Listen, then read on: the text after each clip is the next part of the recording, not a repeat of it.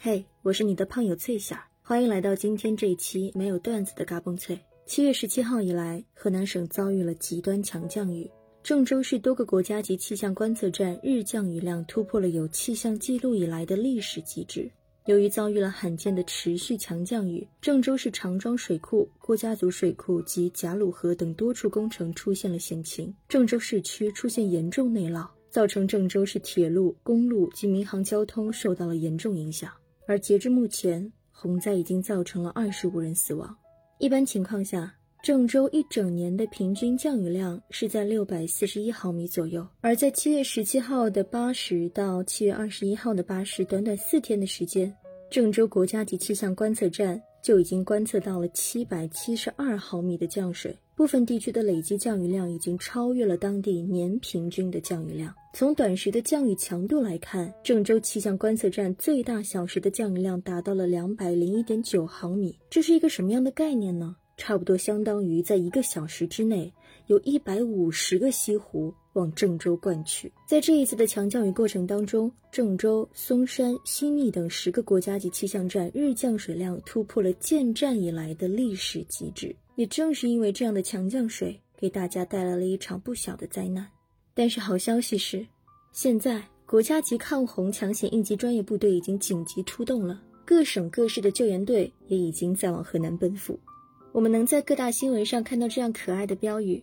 河南烩面撑住，盐水鸭来了；河南烩面撑住，热干面来了。”这样的救援和帮助让我们看到了希望。而截至目前，也有很多的企业、明星、个人向河南捐款捐物。遇到这种大型灾害的时候，其实你能看出来，中国人是非常的团结温暖的。你可能会看到这样的消息：郑州的电影院开放影厅，收留了上千人留宿。郑州的好多酒店不但没有涨价，反而降价了。为了收留那些被困在雨中的人，运输公司免费提供了铲车和几十台救援运输车辆。水上俱乐部免费提供了教练员和皮划艇去支援救援队。被困在高铁站里的管乐团学生为同样感到不安的人演奏起了音乐。我和我的祖国歌唱祖国。当大雨里的井盖被冲跑了，变成了特别危险的存在，有很多人默默地站在井盖旁。提醒路过的朋友不要掉进去。有人面对汹涌的水流奋不顾身地冲进去，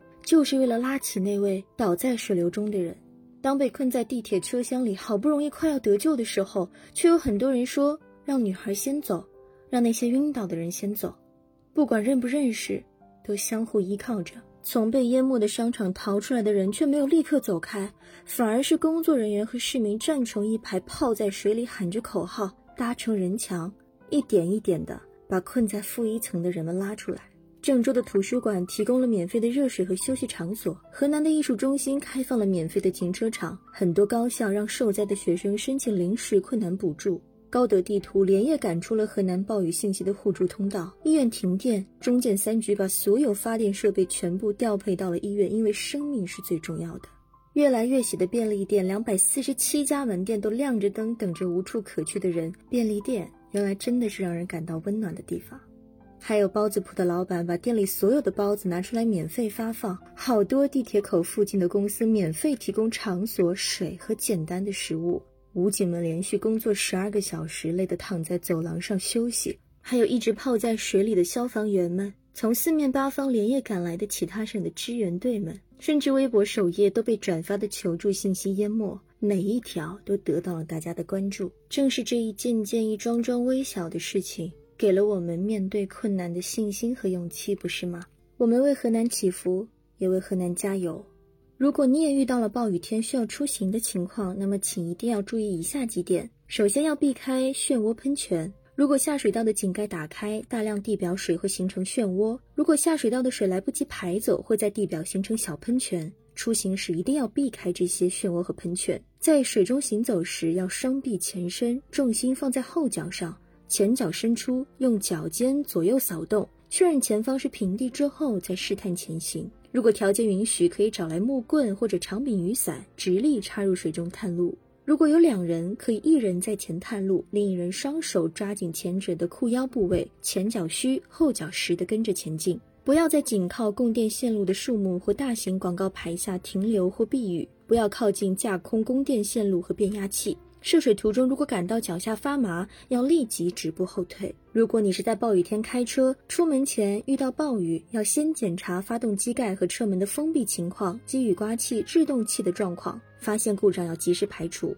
而在雨天要保持较高的胎压，有利于车辆在雨中平稳刹车。在暴雨中，尽量要选择走大路，控制好车速，必要时要打开防雾灯。如果发现车轮打滑或下陷的情况，千万不要猛踩油门，要在发动机不熄火的情况下，在他人协助下驶出水区。如果车辆在涉水行驶过程中熄火了，要在水位还未完全涨上来前快速撤离危险区域，千万不要在车内等待救援，以免水位过高时电动门窗自动锁定，导致你被困车内。而洪水也特别容易引发疾病，因为水里面会裹挟垃圾、动物尸体、地上的细菌等等。如果有在外面大面积接触过雨水、泥水的朋友，回到家后一定要清洁身体，把家里的备用药品找出来，以防万一。如果你遭遇了洪水，回到安全地带之后，在吃饭和喝水之前，比如说用手擦汗、挠痒痒、揉眼睛、接触干净衣物的时候，接触可疑的污染物以后，都应该要用流动水洗手。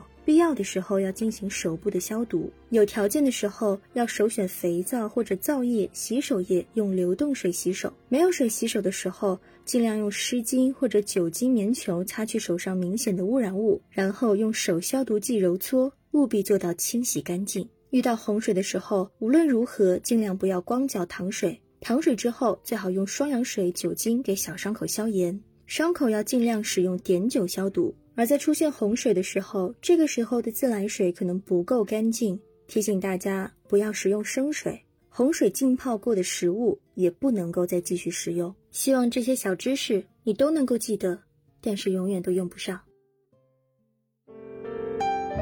小世界。